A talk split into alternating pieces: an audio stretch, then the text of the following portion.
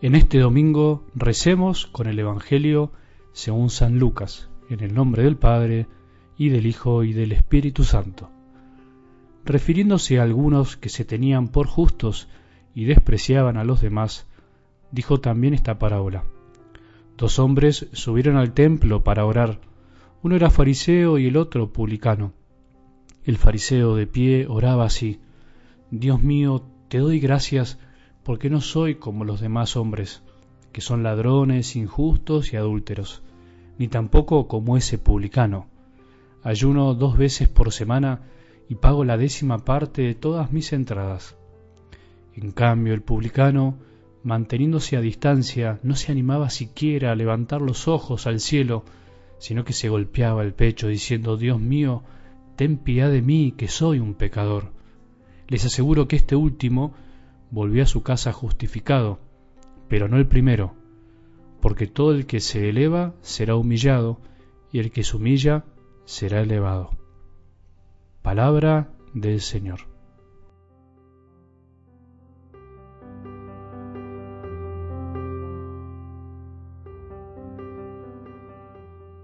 Es bueno los domingos también, al escuchar la palabra de Dios, recordar algo del Evangelio del domingo anterior, porque también de algún modo los evangelios de cada domingo van como entrelazados, van llevando una lógica propia y una pedagogía divina para vos y para mí, para los que tenemos fe.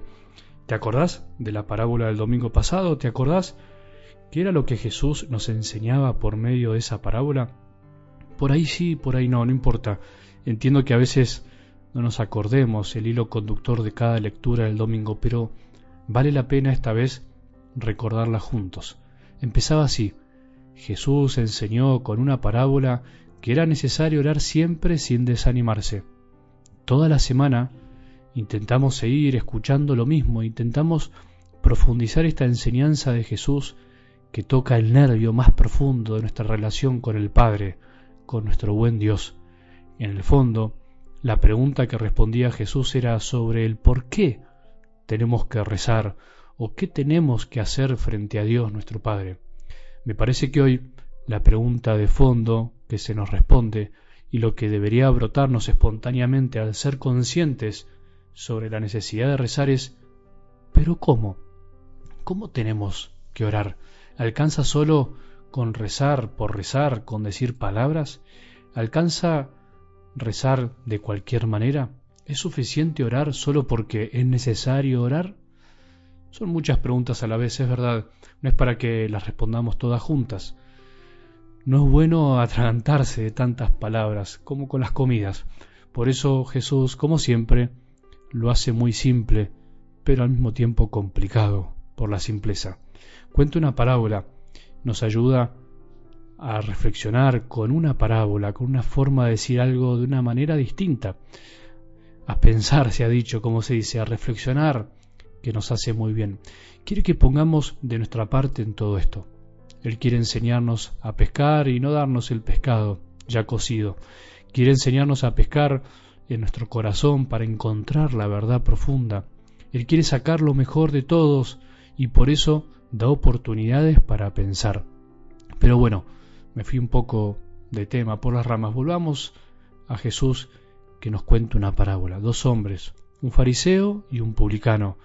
El fariseo, el típico hombre religioso, diríamos así, cumplidor, tenido por bueno ante los demás, correcto, aparentemente caritativo y honesto. El publicano, un pecador para los otros, un desastre ante los ojos de sus compatriotas, un descarado, diríamos nosotros, un desvergonzado, seguramente no muy practicante de su fe, sin embargo, muy consciente de su debilidad.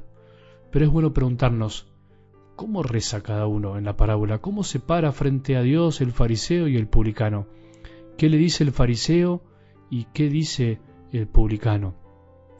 ¿Cómo se fue el fariseo y cómo se fue el publicano ese día de ese templo? No sabemos la cara y los sentimientos que habrán tenido los dos.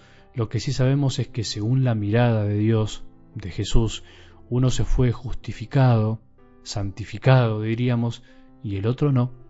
El publicano se fue santificado, purificado, agradó a Dios con su actitud, En cambio el fariseo, aunque él haya pensado que lo que hizo estaba bien, no se fue justificado, no se fue purificado, no hizo lo que a Dios le agradaba. Qué paradoja, ¿no?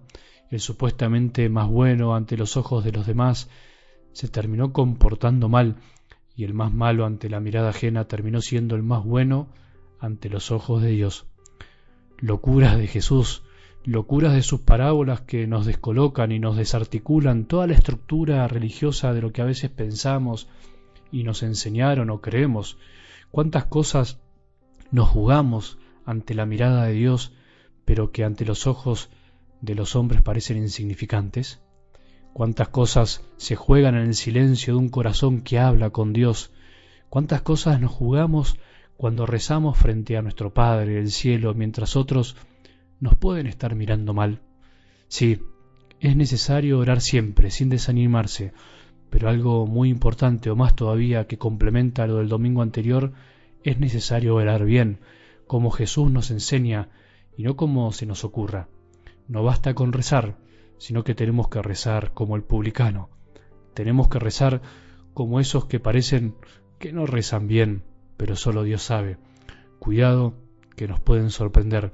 El fariseo lo único que hizo fue, bajo una falsa humildad, enorgullecerse de lo bueno que era, de sí mismo.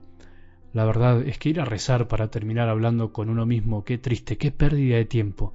¿Cuánto tiempo Hemos perdido a veces frente a Dios hablando de nosotros mismos. No sabía este fariseo quién era y a quién le hablaba. En cambio el publicano habló lo justo y necesario. Dios mío, ten piedad de mí, que soy un pecador.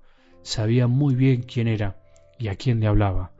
Mejor hablar poco y bien que hablar mucho y resbalarse y patinar.